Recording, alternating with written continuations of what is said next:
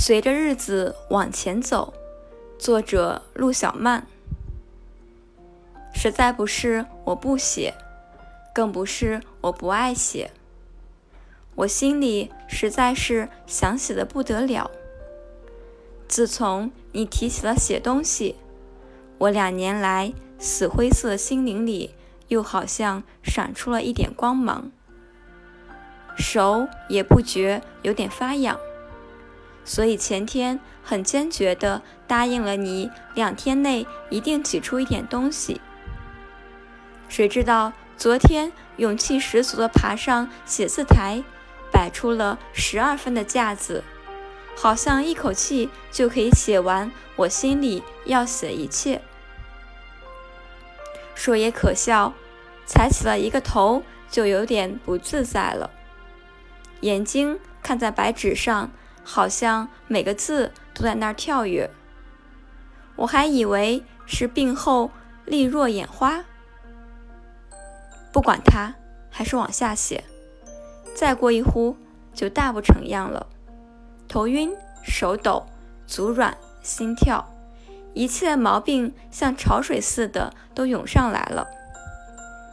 不要说再往下写，就是再做一分钟都办不到。在这个时候，我只得执笔而起，立刻爬上了床，先闭了眼，静养半刻再说。虽然眼睛是闭了，可是我的思潮像水波一般的在内心起伏，也不知道是怨是恨是痛，我只觉得一阵阵的酸味往我脑门里冲。我真的变成了一个废物吗？我真就从此完了吗？本来这三年来病鬼缠得我求死不能，求生无味，我只能一切都不想，一切都不管，脑子里永远让它空洞洞的，不存一点东西。不要说是思想一点都没有，连过的日子都不知道是几月几日。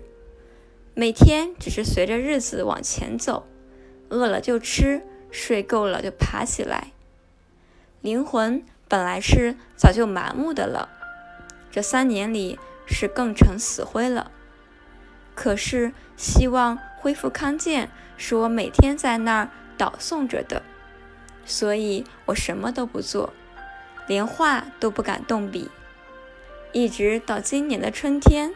我才觉得有一点生气，一切都比以前好得多。在这个时候，正碰到你来要我写点东西，我便很高兴地答应了你。谁知道一句话才出口不到半月，就又变了腔，说不出的小毛病又时常出现，真恨人！小毛病还不算，又来一次大毛病，一直到今天。病得我只剩下了一层皮，一把骨头。我身心所受的痛苦不用说，而屡次失信于你的杂志，却更使我说不出的不安。所以，我今天睡在床上，也只好勉力的给你写这几个字。人生最难堪的是心里要做，而力量做不到的事情。尤其是我平时的脾气最不喜欢失信，我觉得答应了人家而不做是最难受的。不过我想现在病是走了，纸人太瘦弱，所以一切没有精力。可是我想再休养一些时候，一定可以复原了。到那时，我一定好好的。为你写一点东西，虽然我写的不成文章，也不能算诗，可是它至少可以一泄我几年来心里的苦闷。现在虽然是精力不让我写，一半也由于我懒得动，因为一提笔，至少也要使我脑子里多加一层痛苦。手写就得脑子动，一切思潮就会起来，于是心灵上就有了知觉。我想，还不如我现在似的，老是时而不知其味的过日子好。你说是不是？